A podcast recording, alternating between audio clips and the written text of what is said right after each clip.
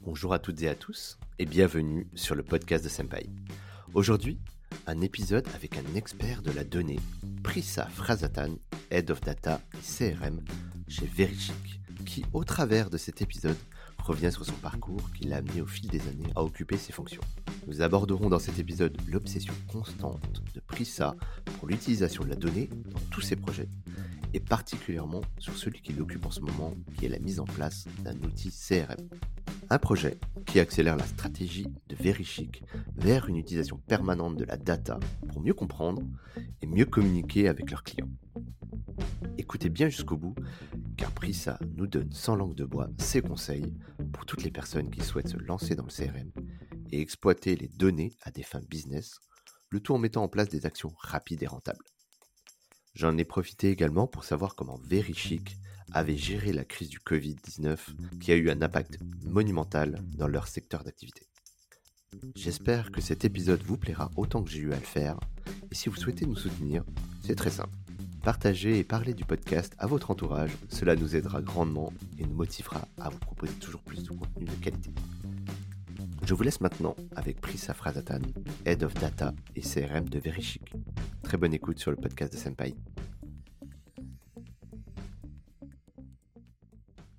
Bonjour Prissa. Bonjour David. Et la bienvenue. Euh, enchanté de, te, euh, de t'avoir sur le podcast aujourd'hui. Est-ce que tu peux te présenter à notre auditoire pour qu'on sache un peu qui tu es, Prissa? Alors moi c'est Prissa Frazatan, je travaille chez Verichic et je suis responsable euh, data et digital pour Verichic. Ok, super. Alors, est-ce que tu peux. qu'est-ce, que tu fais chez Verichic du coup? Alors chez Verichic, donc je vais m'occuper euh, de toute la partie data, donc tout ce qui va être connaissance client, mais tout ce qui va surtout toucher à la partie euh, algorithmie, recommandation produits, vraiment exploiter, euh, exploiter la data dans tout son ensemble à des fins business. Et j'ai également tout ce qui va être la partie marketing avec un focus sur le CRM, avec tout ce qui va être l'activation des clients basé justement sur cette stratégie data. D'accord. Et ça fait combien de temps que tu es chez Verichic aujourd'hui? Euh, Maintenant, ça va faire 4 ans que je suis Verichic. J'ai commencé en tant que euh, senior euh, CRM manager. Je suis passé head of data. Et là, depuis cet été, je suis passé responsable data et digital pour englober un peu plus que la partie marketing. Pas seulement responsable marketing, mais vraiment d'avoir chez Verichic, on a vraiment cet ADN data et vraiment cette volonté d'exploiter la data dans, son ensemble. Donc on a vraiment euh, structuré le poste pour avoir vraiment la data qui va pas seulement servir au marketing, mais à toute la, à toute la compagnie. C'est pour ça qu'on a data et digital pour pas avoir seulement euh, marketing et on va se poser la question pourquoi vérifier qu'il y a un site internet, un responsable digital vu que c'est un site internet? Bien sûr. Il y a quand même des parties où en fait le service client, le digital content, même la partie commerciale, on a besoin d'avoir vraiment cet apport euh, du digital et de la data. D'accord, donc tu as un profil à la fois technique, marketing, expérience client aussi, donc tu es un peu le mouton à cinq pattes des entreprises. Exactement, j'ai, parce que j'ai commencé ma carrière chez Full Six, une agence de conseil à Paris, où en fait on montait le pôle CRM et data. Donc à la base, Full Six c'était, un, c'était une agence web, donc ils faisaient des sites internet. Et il y a dix ans, ils, ils, ont lancé, je suis arrivé au début de l'équipe data et CRM, pour vraiment se diversifier. C'est là où j'ai fait mes, euh, mes gammes euh, sur la partie euh, conseil en CRM et data appliquées souvent à des sites e-commerce. Donc, tu as, accompagné des clients dans ces problématiques et tu as, fait évoluer, tu as, mis en place des, des choses au-delà même du site internet. Quoi. Exactement. Et à la base, j'avais cette casquette. à l'époque, on n'appelait pas ça des data scientists, qui est maintenant le nouveau buzzword, mais on était des data, mm-hmm. on était des data miners. Donc, c'était vraiment appliquer justement tous les insights data à une stratégie marketing. Eh ben, super intéressant. On va revenir un petit peu euh, tout à l'heure en détail euh, sur euh, bah, ce que tu fais concrètement sur Verichic, mais peut-être pour les gens qui connaissent pas vraiment ta marque aujourd'hui, qu'est-ce que vous faites du coup chez Verichic exactement? Est-ce que tu peux nous en parler? On a un site de vente privée d'hôtels de luxe, donc des hôtels 4, 5 étoiles. On s'occupe principalement du marché français. Donc quand je parle du marché français, c'est vraiment d'un point de vue membre, d'un point de vue client. Et mhm. après, on propose des euh, séjours euh, dans tout le monde, avec principalement euh, Europe Et depuis 2-3 ans, maintenant, on s'est ouvert aux longues destinations. On, on, fait partie du groupe Accor. On a essayé, Verichix à la base, c'était une start-up il y a encore 10 ans. Et il y a 3 ans, c'est fait racheter par le groupe Accor. D'accord, ce qui vous a donné une certaine amplitude, j'imagine, en termes de déploiement. Et en fait, aujourd'hui, Verichix, c'est sur combien de pays? Euh, alors sur la, sur la partie membres, on a un peu plus de 9 millions de membres. On, est à un peu plus de 8 millions de membres français et 1 million de membres euh, non français. On peut trouver des deals internationaux en fait sur Exactement, exactement. Donc on est euh, bah, cet été la Grèce, l'Italie. Avant le Covid, on était euh, sur toutes les destinations Caraïbes, euh, Dubaï, Thaïlande, et depuis le Covid. D'accord, ah bah, c'est bien que tu. c'est intéressant que tu abordes justement cette question-là, puisque vous avez été touché de plein fouet là au mois de mars, ben, justement dans votre business qui est euh, du coup le travel. Comment est-ce que ça s'est passé, euh, pris ça euh, Comment vous avez géré ça en interne et avec vos clients Comment ça s'est passé? Alors ouais, on a été ben, comme le, le, travel, je pense après l'industrie de l'événementiel, je pense que ça a été le premier touché. Complètement. Oui. Donc nous, en fait, ça a été simple. Du jour au lendemain, on a eu euh, plus aucun booking. Donc une fois que ça, a dû se lancer autour du, autour du 13-14 mars, shift complet, on, plus aucun booking pendant plus de deux mois. Toutes vos équipes ont, dû être euh, mis en télétravail, j'imagine déjà. Toutes nos équipes ont été mises en télétravail. Donc la première chose a été quand même de protéger les équipes. Donc en fait, dès qu'il y a eu les mmh. annonces, on a mis tout le monde au télétravail, sachant qu'on n'était pas une entreprise dimensionnée équipé pour faire du télétravail. Donc, on a fait, on a eu euh, un gros travail de notre équipe IT qui a arrêté tous ces projets juste pour installer bah, tout ce qui est VPN, tout ce qui est achat de matériel informatique, setup, ainsi de suite. Donc, la première, la première action, ça a été de protéger les équipes et de les renvoyer chez eux et de les équiper euh, chez eux et de faire en sorte qu'ils puissent travailler de chez eux. Après, ça a été de soutenir le business, mais quand on dit soutenir le business, ça a été surtout soutenir le service client. J'imagine que les demandes ont dû exploser. on, a dû, on a eu un afflux euh, énorme de demandes. Donc, euh, pareil, donc toutes les équipes en fait ont été le service client pour essayer de répondre au maximum euh, à tous nos clients.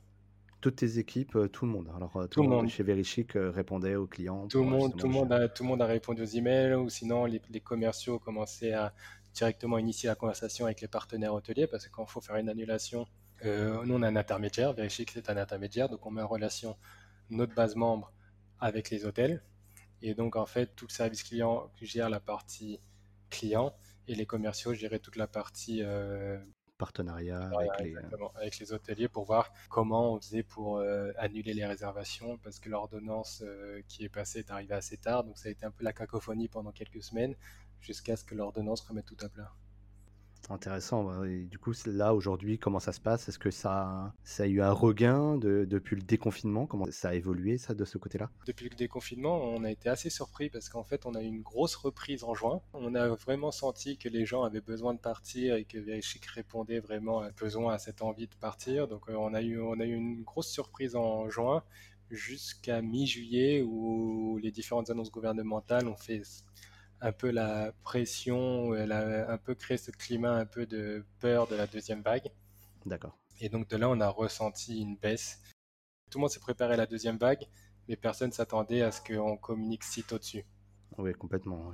Normalement, euh, les risques étaient plutôt vers le mois d'octobre, dernier trimestre en tout cas. Exactement. Donc en fait, quand on a vu le mois de juin, on s'était dit qu'on pourrait peut-être sauver euh, la saison est sauvée. Exactement, parce que vraiment, juin était les gens ont vraiment ont, réservé directement en juin et euh, avec, un, avec un switch du mix produit, hein, beaucoup, beaucoup de France, normal. Mais euh, vraiment, on sentait vraiment que les gens euh, allaient partir cet été jusqu'à mi-juillet. Et alors, je ne sais pas si tu as la donnée, mais est-ce que tu sais si c'est des gens qui ont annulé avant leur, leur prestation en mars, mars-avril, qui sont revenus du coup, et comment vous avez géré Du coup, est-ce que ça n'a pas été un problème au niveau de la satisfaction de clients par rapport à Verichic, cette crise? Non, comparé à d'autres à d'autres concurrents, en fait, la gestion de la crise a plutôt été bien gérée d'un point de vue client. Déjà, mmh un, notre service client, nous, il est, il est intégré. Il n'est pas délocalisé, c'est pas une, c'est pas, c'est pas un prestataire. C'est que des gens de chez toi qui traitent les deux. Voilà, exactement. Euh, un ajustement plus facile quand c'est en interne des process vu que quand c'est des prestataires externes. Donc on a pu, on a été très agile pour essayer de, tout changer. la satisfaction client a été bonne à partir du moment où l'ordonnance à régler un peu tous les doutes. Parce qu'on a eu cette ordonnance qui est passée disant qu'on pouvait mettre des avoirs et ne pas effectuer de, remboursement. Et à partir du moment où en fait le cadre légal a été instauré, ça a été assez facile euh, pour nous de gérer euh, tous les cas, de faire comprendre aux clients euh, voilà, que, que ça va se passer de cette, de cette manière. Oui, parce que ce qu'il faut savoir, c'est que du jour au lendemain, il y a des décisions qui pouvaient tomber et vous étiez toujours en train d'essayer d'interpréter sans aller trop loin. Sans, euh, Ça a été un peu dur pour les équipes justement parce que toute l'équipe de management, en fait, on prenait des décisions avec les informations qu'on avait et souvent, en fait, du jour au lendemain, les informations, euh, les nouvelles informations changeaient, donc on se contredisait. Ça a été un peu dur à suivre pour toutes les équipes et beaucoup de gens avaient du mal à comprendre euh, les différentes décisions. Mais c'est en fait à chaque fois, de toute façon, il faut prendre des décisions et on prend les décisions avec les informations qu'on a entre les mains à un instant T. D'accord, très bien. Bon, en tout cas, vous en êtes bien sorti. Euh, je ne sais pas si la saison pour autant est, sauvée de ton côté d'un point de vue business. En tout cas, vous avez réussi à peu sortir la tête de l'eau et continuer à faire un peu de chiffres euh, pour, pour cette saison-là. Moi, j'avais du coup des, petits sujets pour toi. Je vais profiter un peu que tu sois à notre micro, pris ça, pour te poser des questions sur ton métier. Donc, euh, donc tu es Head of Data chez euh, Verichic. Donc, tu as aussi la partie marketing et euh, données. Donc, ton périmètre est assez large et assez transverse finalement. Yes, en fait, ouais, donc je, je, suis responsable data et digital. Donc, ça va englober, c'est ça, toute la partie data, marketing. En gros, c'est data et marketing. En gros. Et alors, du coup, pendant qu'on est en train de parler du Covid, est-ce que ça t'a chamboulé dans tes projets? Parce que on en a parlé un petit peu, on en a parlé un petit peu en off. Tu étais en plein lancement et implémentation d'un gros outil dont tu vas nous parler tout à l'heure et qui est central, toi, dans ton métier. Comment ça s'est passé, du coup, au mois de mars? Le Covid a forcément impacté euh, tous les projets. comme j'ai dit, la première action, ça a été de protéger nos employés, de tous les renvoyer chez eux, de les mettre en télétravail. Mmh le deuxième a été de protéger nos clients. Donc en fait, donc on a tout avec ce système d'avoir euh, à mettre en place.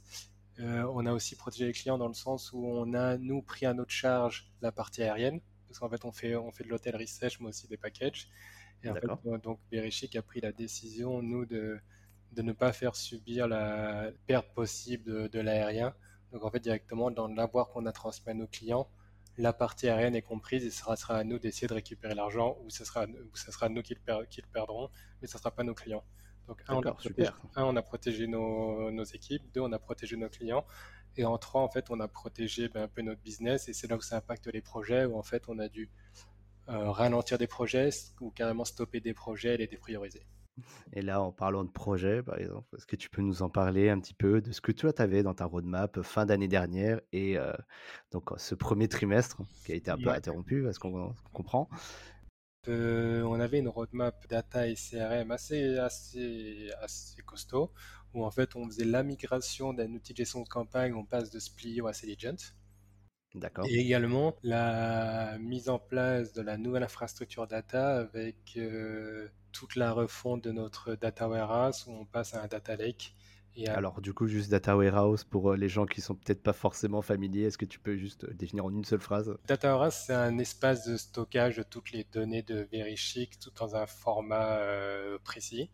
D'accord, donc tes données de site, de vente, de produits, de clients, tu mets tout ça dans une boîte. Tu mets ça s'appelle le data warehouse. Et, voilà, et le data warehouse, c'est une boîte qui est structurée versus un data lake où en fait, on, comme son indique, ça sera plus une vision lac, en fait, où on déverse la data mais d'un point de vue non structuré et après on l'exploite.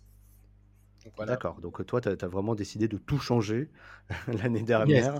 Et tu as dit, on va, on va tout faire, on va changer la, structure des données et euh, comment on les active, en gros. Exactement. C'était dans votre roadmap, du coup, dans, dans le développement de la boîte? L'idée, c'était vraiment d'aller euh, d'aller tirer au maximum de valeur de toute notre data. Et pour ça, c'était refondre notre infrastructure technique avec le data lake et l'outil d'activation, qui est l'outil de gestion de campagne, pour mieux exploiter la data. D'accord. Et est-ce que tu peux nous dire euh, pourquoi est-ce que euh, l'outil que vous aviez initialement euh, ne convenait plus? Donc, j'imagine qu'il n'est plus assez performant par rapport au volume de données que vous deviez traiter et vos objectifs. Et comment est-ce que toi, tu es allé sur l'outil Selligent justement pour arriver à réaliser ça?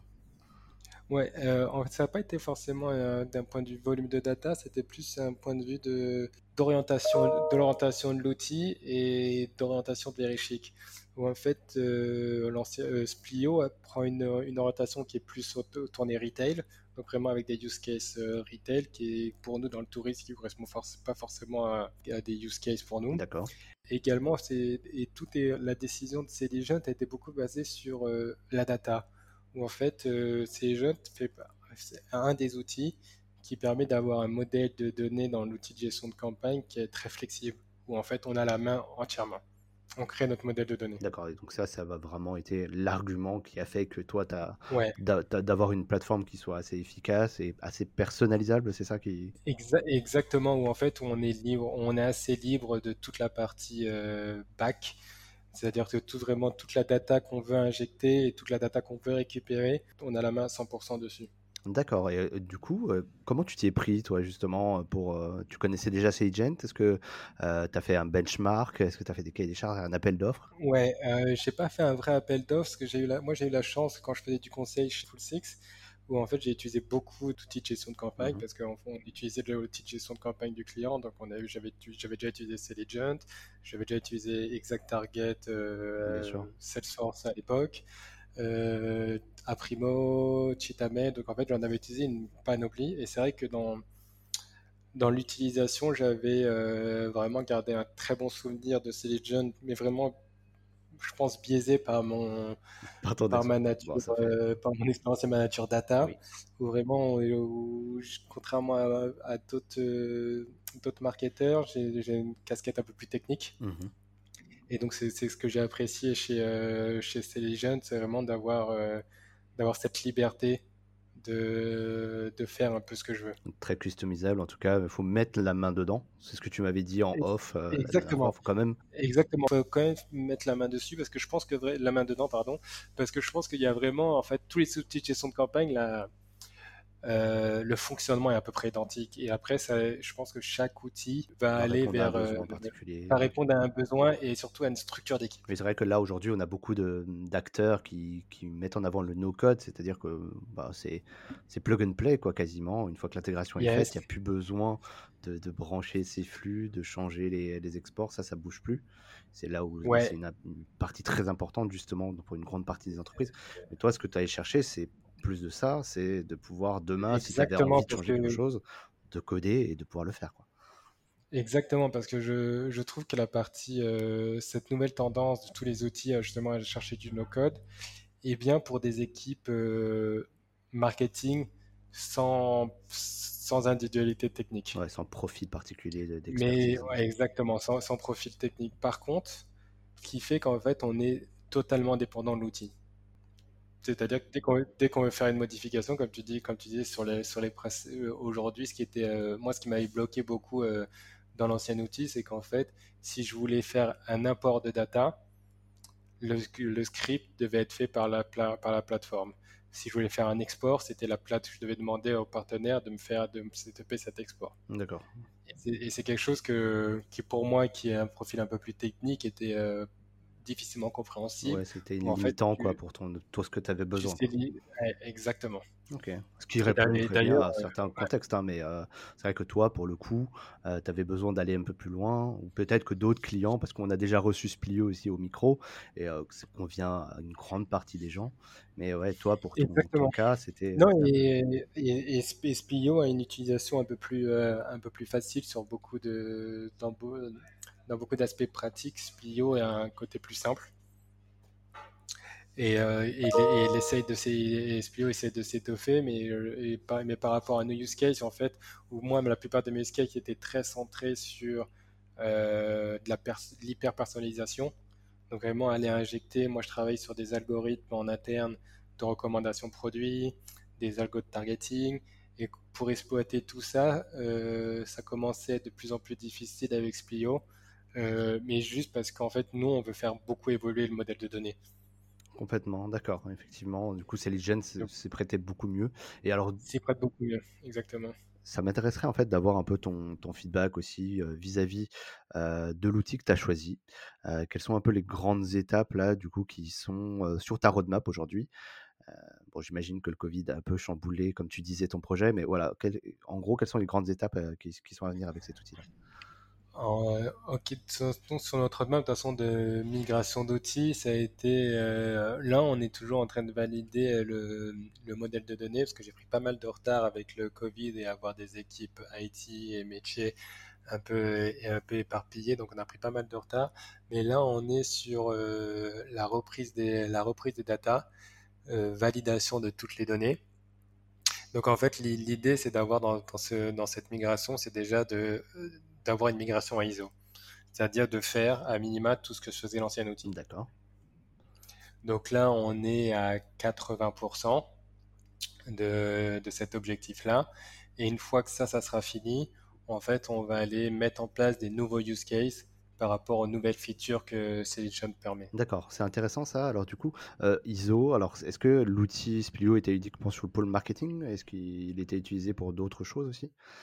Euh, on était utilisé que par l'équipe marketing avec euh, 95% de B2C et 5% de B2B quand, les, euh, quand le, département commercial avait besoin, mais l'utilisation est, euh, est faite par l'équipe Donc marketing. typiquement, voilà, c'est toutes les communications qui partent dans le process d'achat du site, euh, ton email de transaction, ton email de, de Exactement. suivi, éventuellement de réclamation. Et c'est vraiment un gros, c'est vraiment un gros chantier, c'est une grosse prise de risque pour Verichic parce que euh, toute la partie communication, donc euh, principalement emailing, représente plus de, plus de 60% du trafic. Ah oui, d'accord.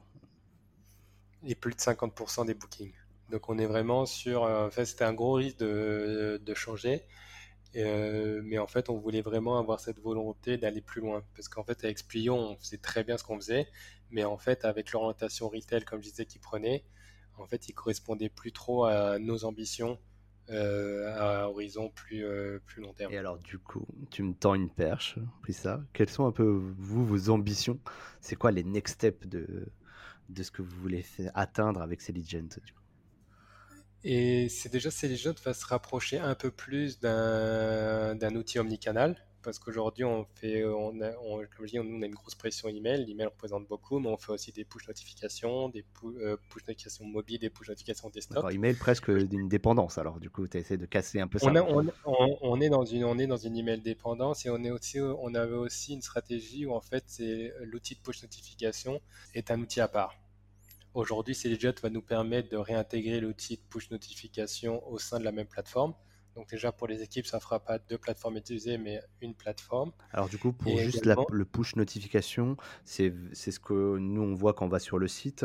Euh, tu permets non, en fait, on va avoir, sur on va avoir deux. euh, en fait, on va avoir, ça, on va avoir le push notification euh, mobile. Donc push notification mobile, c'est des push quand, pour tous les détenteurs de l'application Verichic. Qui l'ont téléchargé sur les stores et du coup, Qui ont, exactement. Et donc, pour ceux qui sont opt-in, recevront des push notifications euh, de Verichic. Et les push notifications, euh, les push notifications desktop, ce que j'appelle desktop, c'est quand tu vas sur le site euh, de Verichic sur le sur web. différents sites, exactement sur le web, où souvent vous avez une petite popine qui s'affiche et qui dit voulez-vous recevoir les notifications? Et c'est un peu comme à la Facebook, où en bas à droite de ton écran, tu vas avoir la notification et tu vas avoir un message. Donc, c'est ce qui nous permet, nous, d'avoir une autre prise de parole avec nos clients.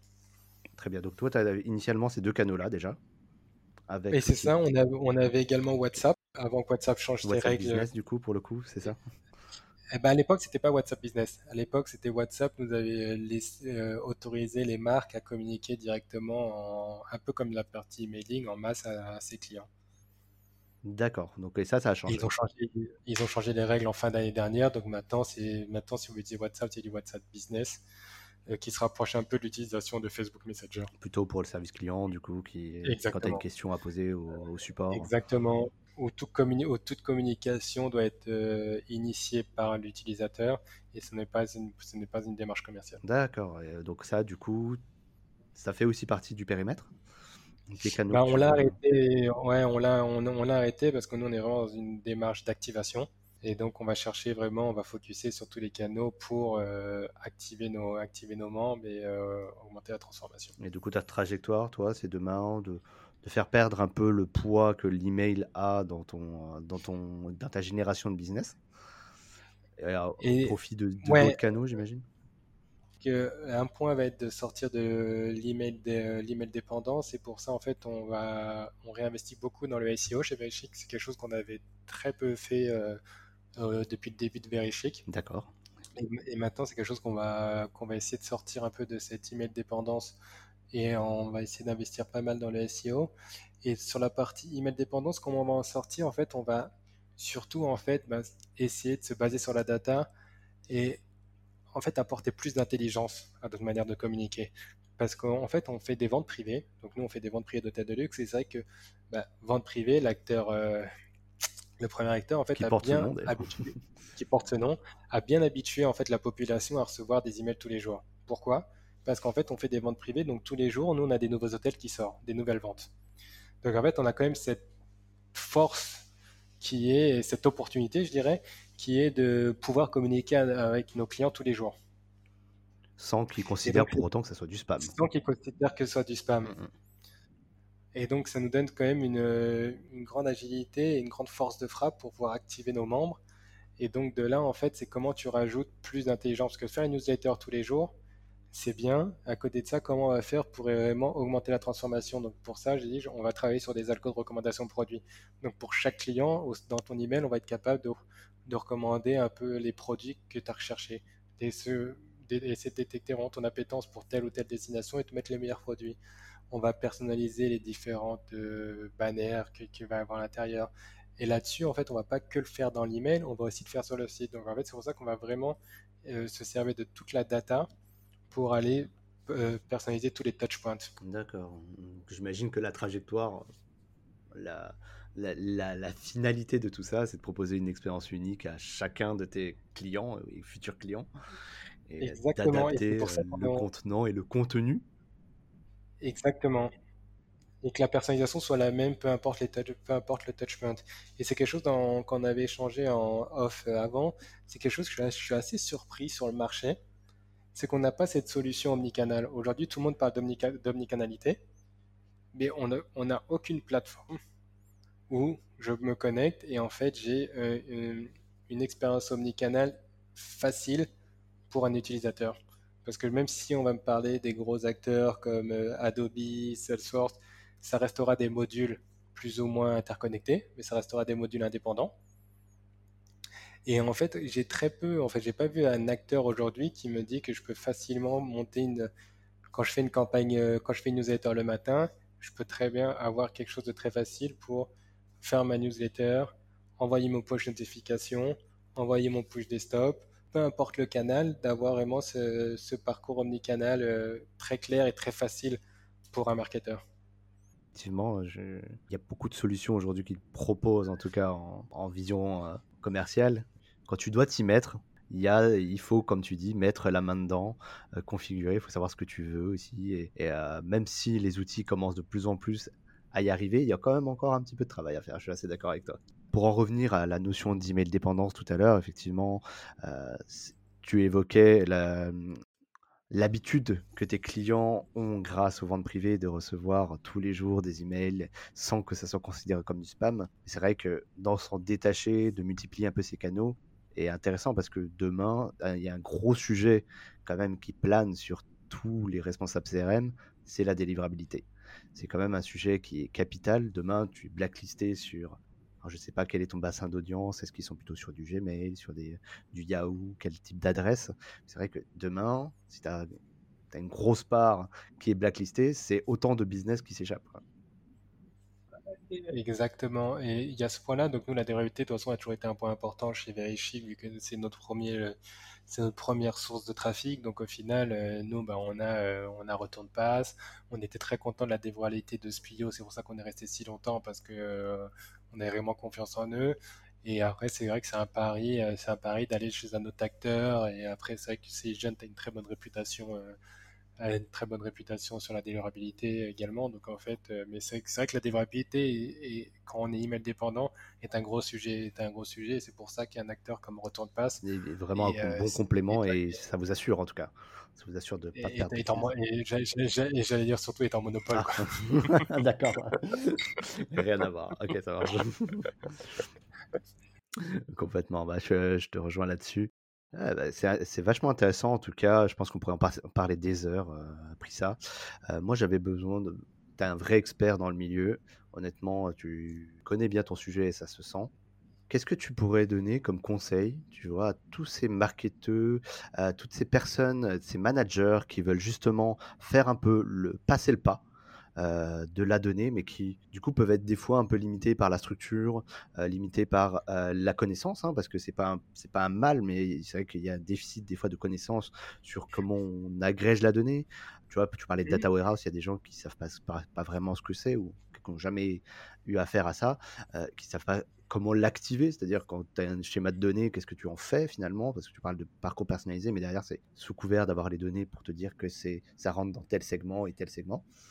Toi, quel serait toi ton conseil pour un néophyte qui veut commencer à s'y, mettre Ça serait d'y aller par étapes et d'aller vraiment aller euh, définir ces use case data de, et, de vraiment pour essayer de comprendre et mettre la main dedans. C'est-à-dire au début, par exemple, aujourd'hui, nous on fait nos propres algos de targeting, mais au début, on peut refaire du, retargeting assez facilement mmh aujourd'hui.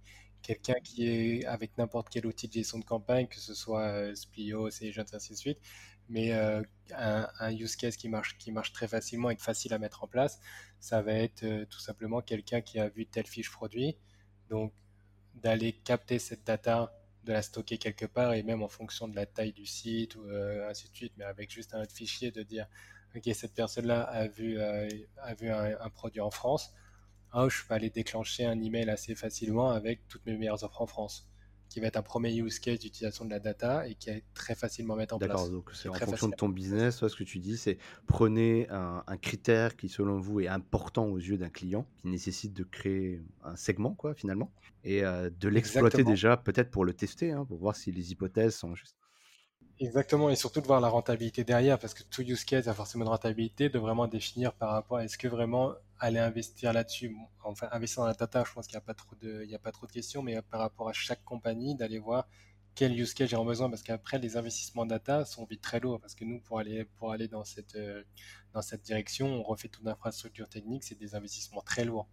Donc après, il faut vraiment voir l'incrémental que va apporter tous les insights data dans sa stratégie marketing. D'accord. En tout cas, ce, que, ce qui ressort de ton discours, c'est que le traitement de la donnée et se poser la question de comment euh, on l'utilise, il n'y a pas vraiment de moment pour se la poser cette question-là. Même avec ton petit Excel que tu, tu uploads dans, dans un outil de base qui est presque même gratuit, qui fait du shoot, ça, c'est la même logique en fait.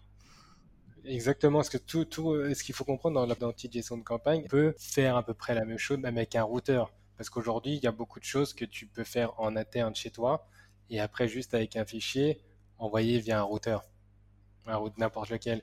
Donc, en fait, ce que te, présente, ce que te propose de gestion de campagne, c'est de simplifier la partie segmentation, personnalisation. Mais euh, en gros, de toute façon, toute l'intelligence qu'il y a derrière, c'est pas l'outil qui te la propose. D'accord. Ça sera, vraiment, ça sera vraiment tes équipes et toi, comment tu construis ton modèle de données par rapport à tes use cases. Ok, très bien, très enrichissant. En tout cas, je pense qu'il y, y, a beaucoup d'encre qui ont été coulées là-dessus. Qui, si, si vous, je mettrai même en description quelques sources pour les personnes qui se posent la question de comment est-ce qu'on peut faire en fonction de la taille des entreprises. Et toi, alors du coup, par rapport à, à est-ce que tu le conseilles? À quel type d'entreprise tu le conseilles? Et à quel moment? Parce que j'imagine qu'une startup qui se lance, qui a euh, trois personnes et euh, qui, qui, font un peu de tout, c'est pas forcément sizé pour euh, ce, ce, type d'équipe. Ouais, je, je, dirais quand même, jeunes, pour moi, c'est quand même un outil où, pour utiliser son plein potentiel, faut quand même avoir une certaine maturité et avoir quand même des connaissances un peu techniques. Autrement, ça va, être, ça va être un très bel outil, mais euh, tu vas pas utiliser tout son potentiel. Après, euh, ils des ont des accompagnements, j'imagine, qui permettent des, des accompagnements et des, des, gens pour mettre en place des use cases et t'aider, ainsi de suite. Mais c'est vrai que pour moi, c'est les jeunes, c'est quand même pour euh, pouvoir s'en servir à son plein potentiel. Il faut quand même avoir un minimum de maturité ou pour vraiment avoir des ambitions euh, assez grandes. D'accord. Quel que soit le secteur aussi, d'accord, tu le conseilles pour les gens qui sont e-commerçants, retail, je sais pas, même des, euh, des organismes publics, des associations, je sais pas. Ouais, et euh, bah, contrairement au, quand je faisais un ou un, ce qui nous a fait un peu nous désengager un peu de, de Splio, c'était plus la direction retail qui mmh prenait. Et c'est les jeunes, en fait, la partie justement très flexible et très customisable de l'outil fait qu'en fait, elle est, elle est valable pour toute industrie. D'accord. Dès lors que tu penses bien ton ta stratégie, c'est un outil qui. Euh, Derrière, tu peux remettre les mains, les mains dans, un peu dans le code. Donc derrière, tu as, tout, une feature qui, qui, appelle les procédures stockées. Tu peux aller faire tes requêtes SQL dedans pour recréer des tables. Ok. Donc tout ça, en fait, te donne beaucoup de flexibilité comparé à d'autres outils qui prennent des directions euh, plus retail. En fait, c'est des features qui sont déjà construites et en fait qui sont pas customisables. Donc en fait, soit il répond à ton use case, et s'il répond pas à ton use case, mais en fait, tu te sers pas de la feature. Alors que quand tu as la main un peu euh, sur l'outil, bah, même une feature qui n'était pas totalement dédiée à, un use case travel peut le tourner. Mhm. D'accord. Eh ben, écoute, je te remercie pour ce témoignage, du coup, euh, vraiment euh, en toute franchise. Hein, du coup, t'as pas de part chez Celigent ou, euh, ou, chez n'importe qui. Je n'ai pas de part chez Celigent, je n'ai pas de part, je, n'ai de part nulle part. Bah, c'est très intéressant. En tout cas, merci pour ce partage parce que finalement, on n'a pas vraiment ce feedback, sauf si on a dans notre dans notre entourage quelqu'un qui est amené à faire ça et ça arrive pas même dans la vie d'une société ça arrive pas tous les quatre matins de changer de gros outils comme ça qui, et de remettre en place euh, à plat toute une stratégie et en tout cas, je te remercie d'avoir partagé cette expérience-là. Je pense que tout l'auditoire a, a, pris de bonnes notes. Et euh, voilà, on voit les bons côtés, les mauvais côtés, et qui, même s'il y a un outil qui, qui, paraît séduisant au début, mais il y a des contreparties, et à l'inverse, des outils qui sont peut-être plus ouverts, mais qui demandent aussi, euh, bah là, il faut compenser par la connaissance. Et je pense que j'ai un point que j'ai oublié de mentionner pendant, mmh ce, pendant podcast, c'est en fait, c'est vraiment quand on veut choisir un outil ou quand on veut migrer, euh, c'est quelque chose que j'ai euh, pas assez fait avec essayer d'intégrer les équipes, les utilisateurs. Donc tes, tes, utilisateurs finaux en interne. Exactement. Parce qu'en fait, c'est eux qui, c'est à eux qu'on va demander de changer leur process, de changer leur manière de travailler. Et des choses que même si euh, moi j'ai une vision euh, un peu plus long terme et je sais où je vais aller, au quotidien, ouais, au quotidien, c'est pas moi qui est impacté.